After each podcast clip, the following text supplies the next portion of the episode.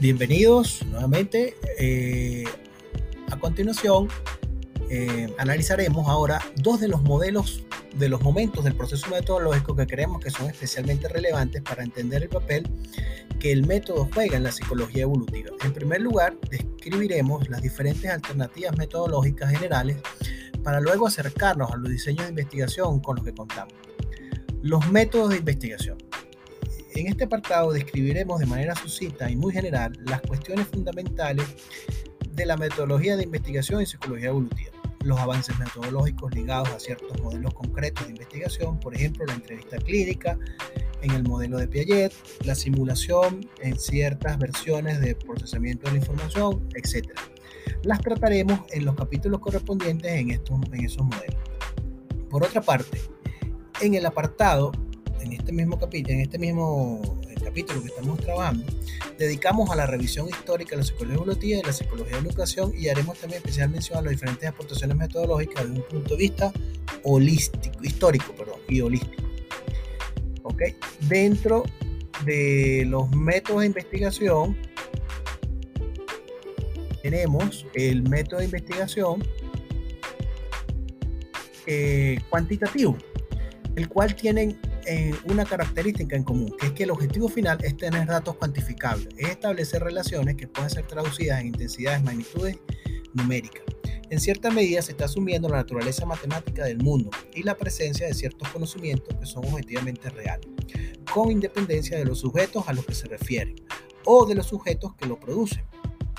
Dentro de los métodos cuantitativos, pudiéramos señalar el experimento. El experimento es sin duda el método más popular entre los investigadores en psicología evolutiva y en otras ciencias de investigación. Quizás el mayor, la mayor virtud de los experimentos es que son el único método que permite aproximarnos al estudio de relaciones causa-efecto. Así, en esencia, un experimento consiste en aislar una serie de factores o variables simples y evaluar cómo la manipulación de ciertas de esas variables independientes afecta al modo en que se presentan otras variables dependientes. Para asegurar que el cambio de las variables dependientes sea atribuible a la manipulación de las independientes, hemos de controlar todo el resto de factores que pudieran tener un potencial efecto. Precisamente en este control de variables recibe en gran parte de la bondad de un experimento, de lo que se ha denominado su validez interna. Para asegurar este control, generalmente la investigación experimental tiene lugar en laboratorios. Los parámetros que, son susceptibles de ser medidos como indicadores de las variables dependientes que intervienen en un experimento pueden ser muy heterogéneos. Entre las medidas más utilizadas encontramos las medidas psicofisiológicas que miden reacciones biológicas del organismo susceptibles de recibir el efecto de las variables independientes, por ejemplo, los cambios de conductividad en la piel, el ritmo cardíaco, el seguimiento de la mirada, la tasa de chupeteo, las ondas cerebrales, etc.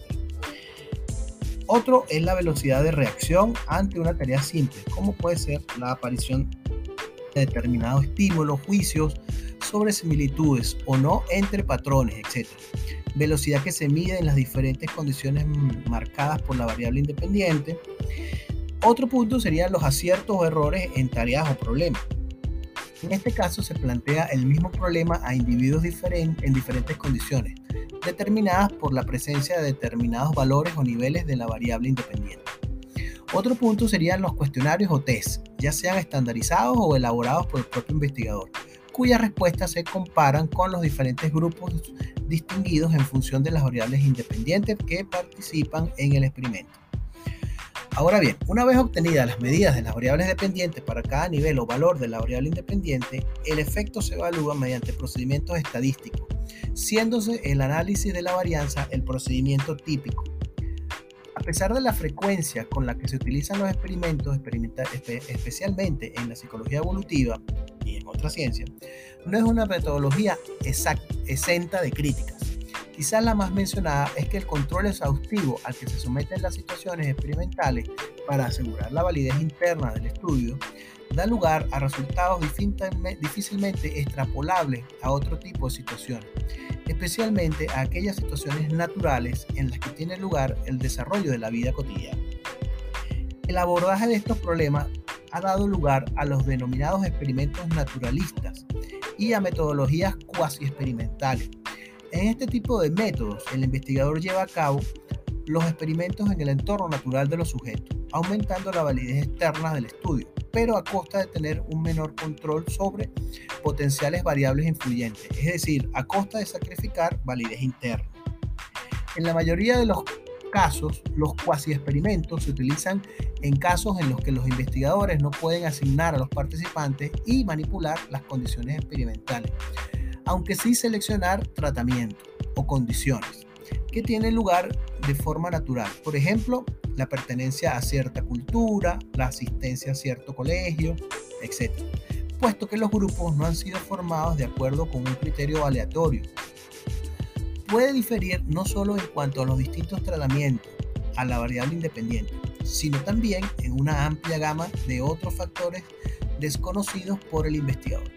La clave en este tipo de estudio está en seleccionar cuidadosamente los tratamientos, es decir, las condiciones, y en conocer en forma más precisa posible todas las variables en las que puede diferenciar los grupos formados y que podrían sesgar el efecto de la variable independiente sobre la dependiente. Arnau, 1995.